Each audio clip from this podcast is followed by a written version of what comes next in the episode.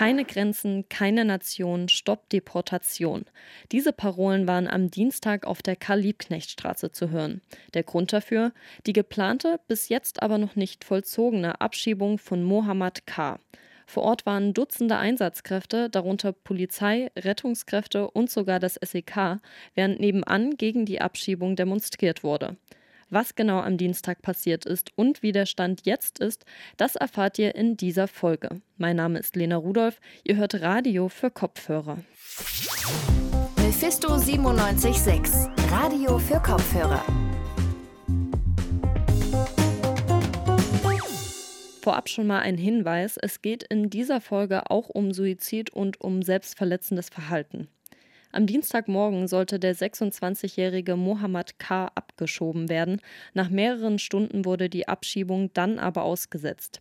Vor Ort war Katharina George und sie sitzt mir jetzt im Studio gegenüber. Hallo Katharina. Hallo. Du warst ja am Dienstag mit vor Ort. Was ist denn genau in der Südvorstadt passiert? Ja, morgens gegen 9.30 Uhr sollte die Abschiebung von Mohammed K. in der Alfred-Kästner-Straße in der Südvorstadt beginnen. Laut Polizeiaussage hat sich Mohammed K. in die Wohnung eingeschlossen und mehrfach suizidale Absichten geäußert. Dadurch wurde aus dem Polizeieinsatz auch ein Rettungseinsatz. Die Polizei hat ein Sprungkissen im Hinterhof aufgebaut. Ja, ich habe mit Max von der interventionistischen linken Prisma gesprochen. Er berichtet, wie er von der geplanten Abschiebung mitbekommen hat. Heute Morgen ging durch die sozialen Medien die Meldung, dass eine Person abgeschoben werden soll, Mohammed. Genau, daraufhin haben sich äh, viele Aktivistinnen und Nachbarinnen und solidarische Menschen hier versammelt und gemeinsam wurde die Abschiebung blockiert durch Sitzblockaden und durch, ein, durch mehrere angemeldete Kundgebungen. Ja, laut ZeugInnen sind die Sitzblockaden von der Polizei relativ schnell aufgelöst worden. Die Polizei hat auch Platzverweise ausgesprochen. Okay, aber dann gehen wir noch mal einen Schritt zurück. Was ist denn die Geschichte von Mohammed K? Kannst du mir da mal einen kleinen Einblick geben? Ja, Mohammed K. lebt seit 2015 in Deutschland. Er ist formal staatenlos und kommt aus Palästina. Nun soll er nach Jordanien abgeschoben werden. Nach Aussage eines Freundes sei es dort jedoch für ihn nicht sicher. Mohammed hat sich in Leipzig ein Leben aufgebaut und sei gut integriert. Der Freund hat mit mir über Mohammeds bisheriges Leben gesprochen. Und er hat bei Lukas Becker gearbeitet in der Stadt. Vier Jahre. Äh, vier Jahre. Und der, also der war dort angestellt, fest angestellt.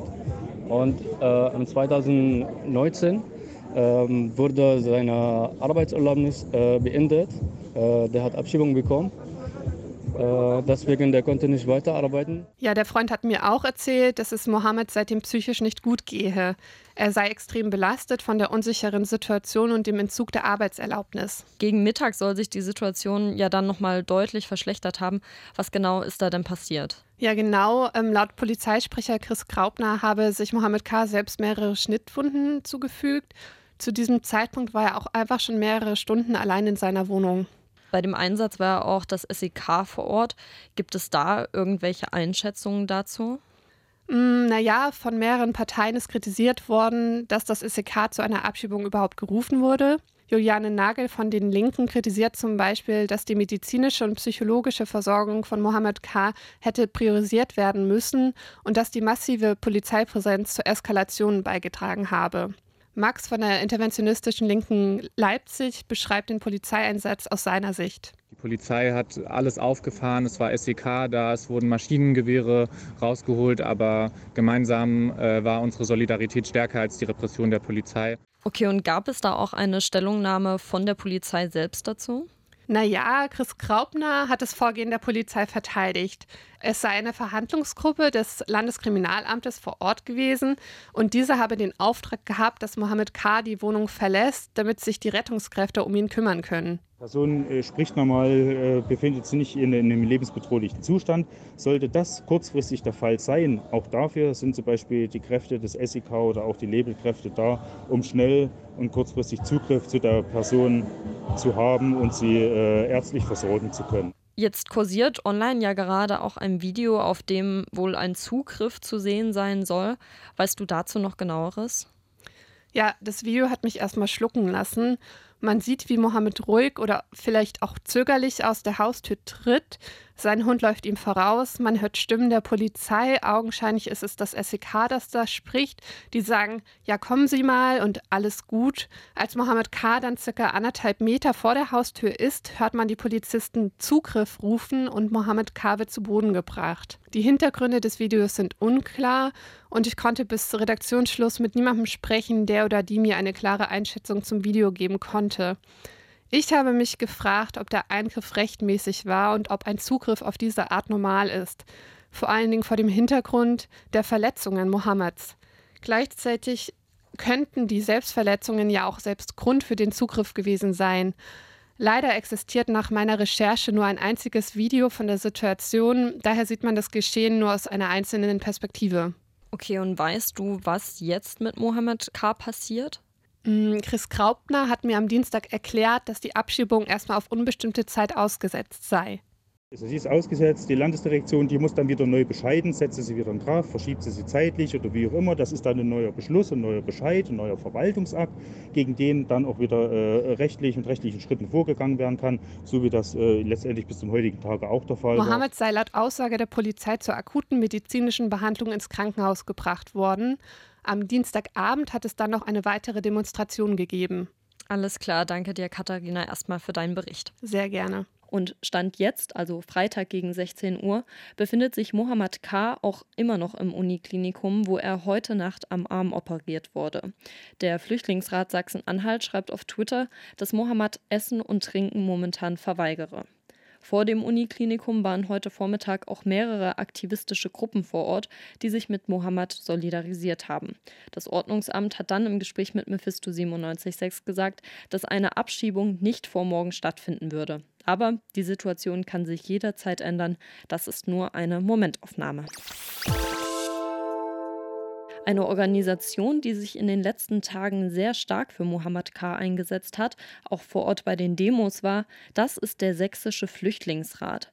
Mit dessen Sprecherin Paula Moser habe ich gestern über die Hintergründe der geplanten Abschiebung gesprochen. Und hier auch nochmal der Hinweis, das Interview gibt den Stand von gestern, dem 15. September wieder.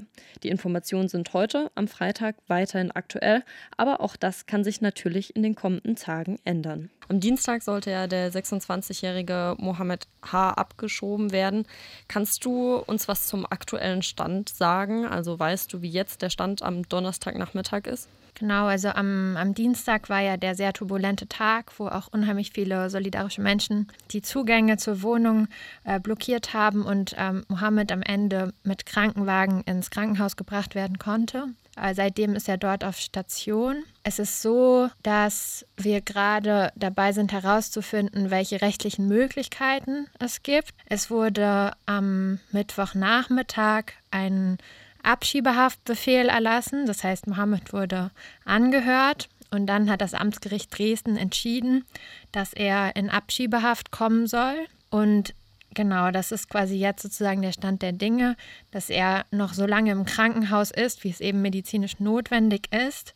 Das Krankenhaus wird ihn dann aber wahrscheinlich irgendwann entlassen und ähm, dann kommt er voraussichtlich in Abschiebehaft. Es Ist aber auch so, dass der Anwalt von Mohammed H, H beziehungsweise Mohammed möchte gerne Mohammed K genannt werden. Es gab ein bisschen Kommunikationsschwierigkeiten am ersten Tag. Der Anwalt versucht gerade auch diesen Haftbefehl anzugreifen und das kann aber sein, dass das eine Weile, also dass das ein paar Tage in Anspruch nimmt ähm, bis sich quasi die nächsthöhere Instanz mit dieser Beschwerde beschäftigt. Auf welche ähm, Grundlage könnte er in Abschiebehaft kommen? Mhm. Also ähm, die Landesdirektion argumentiert, dass bei ihm äh, Fluchtgefahr besteht und ähm, Abschiebehaft wird dann angeordnet. Also Abschiebehaft ist äh, klar zu trennen von quasi strafrechtlicher oder Strafhaft, wenn jemand verurteilt wird. Die Personen, die in Abschiebehaft kommen, das sind ja keine Straftäter. Das ist eben das Absurde an unserem Asyl- und Aufenthaltssystem, dass man Personen einsperrt, die eigentlich gar nichts getan haben. Und ähm, der Grund für die Abschiebehaft kann dann eben unter anderem sein, wenn jemand, also wenn Fluchtgefahr besteht, dass sich jemand, der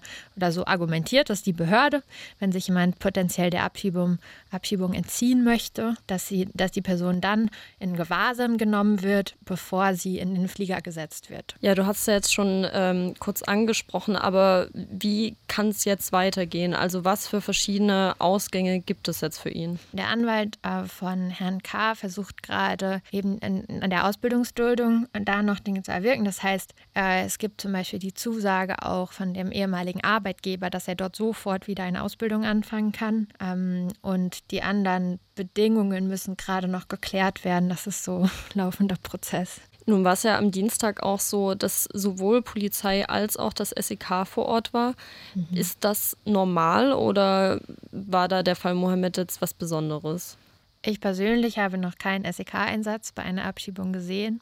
Ich bin keine Psychologin, ich kann das nicht abschließend beurteilen, aber von allem, was ich mitbekommen habe und auch was Mohammed am, am Dienstag immer wieder kommuniziert hatte, war, er kommt raus, wenn die Einsatzkräfte, die polizeilichen, abgezogen sind. Was die Polizei dann gemacht hat, ist das SEK in sein Treppenhaus geschickt. Und ich finde das höchst fragwürdig und ich ich, ich kann es mir im Kopf nicht zusammenreimen, wie das eine nachhaltige Suizidprävention gewesen sein soll. Genau, weil es stand ja auch im Raum die Selbstverletzung und ähm, deswegen war der Einsatz meiner Meinung nach am Dienstag extrem unverantwortungsvoll und auch nicht an der Gesundheit von Mohammed orientiert. Ja, der äh, sächsische Flüchtlingsrat hat ja selber auf Twitter gepostet, dass Mohammed schon seit äh, sechs Jahren hier in Deutschland lebt. Hast du einen Einblick darin, warum er jetzt nach dieser Zeit überhaupt abgeschoben werden sollte? Also die sächsische Abschiebepraxis ist prinzipiell erstmal unberechenbar. Es kann jeden treffen. Es werden auch Großfamilien abgeschoben, Familien getrennt, ähm, schwerkranke Personen, äh, psychisch instabile Personen. Genau. Also das ist einfach sehr viel Willkür dabei. Äh, was die Behörden Mohammed vorwerfen, ist, dass er seine Identität nicht ausreichend geklärt hat. Ja, was heißt mhm. das konkret, dass er seine Identität nicht ausreichend geklärt hat? Also, Mohammed hatte zum Zeitpunkt der Abschiebung eine Duldung, eine sogenannte Duldung Light. Das ist in Paragraph 60b Aufenthaltsgesetz geregelt. Und diese Duldung Light wird Personen erteilt, die quasi eine ungeklärte Identität haben. Das heißt, man sagt da, hm, die Person hat nicht mitgewirkt bei der Passbeschaffung oder hat nicht genug Aktionen unternommen, um einen Reisepass oder ein gültiges Ausweisdokument zu, zu beschaffen. Was aber absurd ist, weil bei Mohammed eigentlich ein Reisepass vorlag, der aber abgelaufen war. Also der, der ist jetzt gerade nicht mehr gültig, aber zum Zeitpunkt, wo die Behörde ihn ähm, diesen Reisepass bekommen hat, war er noch gültig. Das heißt, an sich wussten sie, also an sich war die Identität geklärt. Die Landtagsabgeordnete Juliane Nagel von der Linken hat ja in diesem Fall dann auch von einem sogenannten Chancenaufenthalt geredet. Mhm. Ähm, könntest du uns da vielleicht mal zusammenfassen, was das ist und inwiefern das Mohammed vielleicht hätte helfen können? Ja, also das Chancenaufenthalt ist eine Regelung, die, äh, auf die sich die Ampelkoalition im Koalitionsvertrag letzten Dezember geeinigt hat.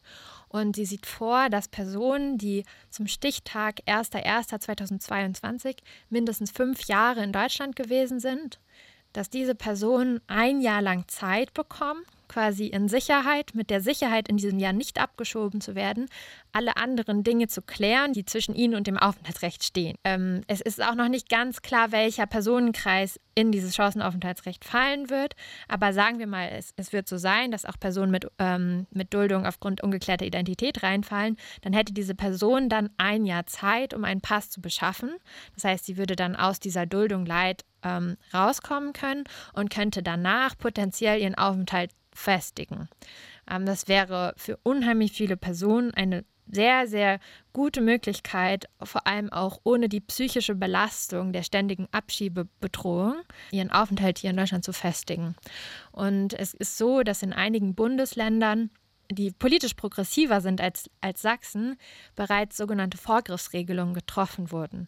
Das heißt, die Bundesländer haben an, ähm, an die Ausländerbehörden kommuniziert, alle Personen, die potenziell ab dem Zeitpunkt, wo das Chancenaufenthaltsrecht äh, verabschiedet ist, unter, unter, dieses, ähm, unter dieses neue Aufenthaltsrecht fallen könnten, die schieben wir derzeit nicht ab, weil die Personen haben ja eine Perspektive, die haben eine aufenthaltsrechtliche Perspektive hier in Deutschland. Und in Sachsen wurde so eine Vorgriffsregelung bisher nicht verabschiedet. Der ehemalige Innenminister Wöller hat sich dagegen gesperrt und auch sein Nachfolger Schuster.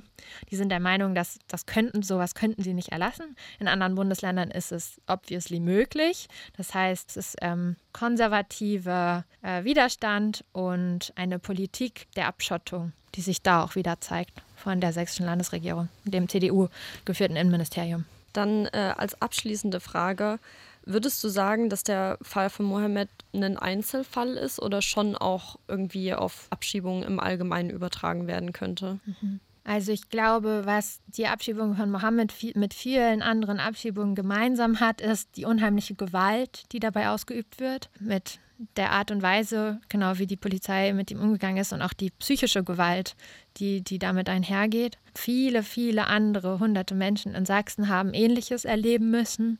Es wurden auch schon oft Familien getrennt. Es werden Personen, die schwer krank sind, abgeschoben. Ähm, es werden Personen eben aus ihrem Leben gerissen. Und diese Gewalt, die findet sich eigentlich in, in jeder Abschiebung wieder.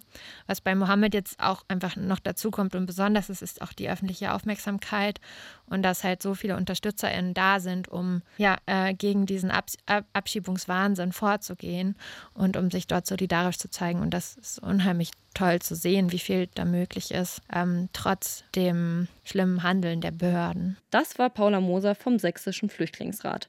Diese Folge Radio für Kopfhörer geht damit zu Ende. Über die weiteren Entwicklungen in diesem Fall werden wir aber natürlich berichten. Am Dienstag um 18 Uhr sind wir wieder mit unserer aktuellen Live-Sendung Radio für Kopfhörer für euch da und hier im Podcast hören wir uns dann nächsten Freitag wieder. Ich bin Lena Rudolph. Bis zum nächsten Mal.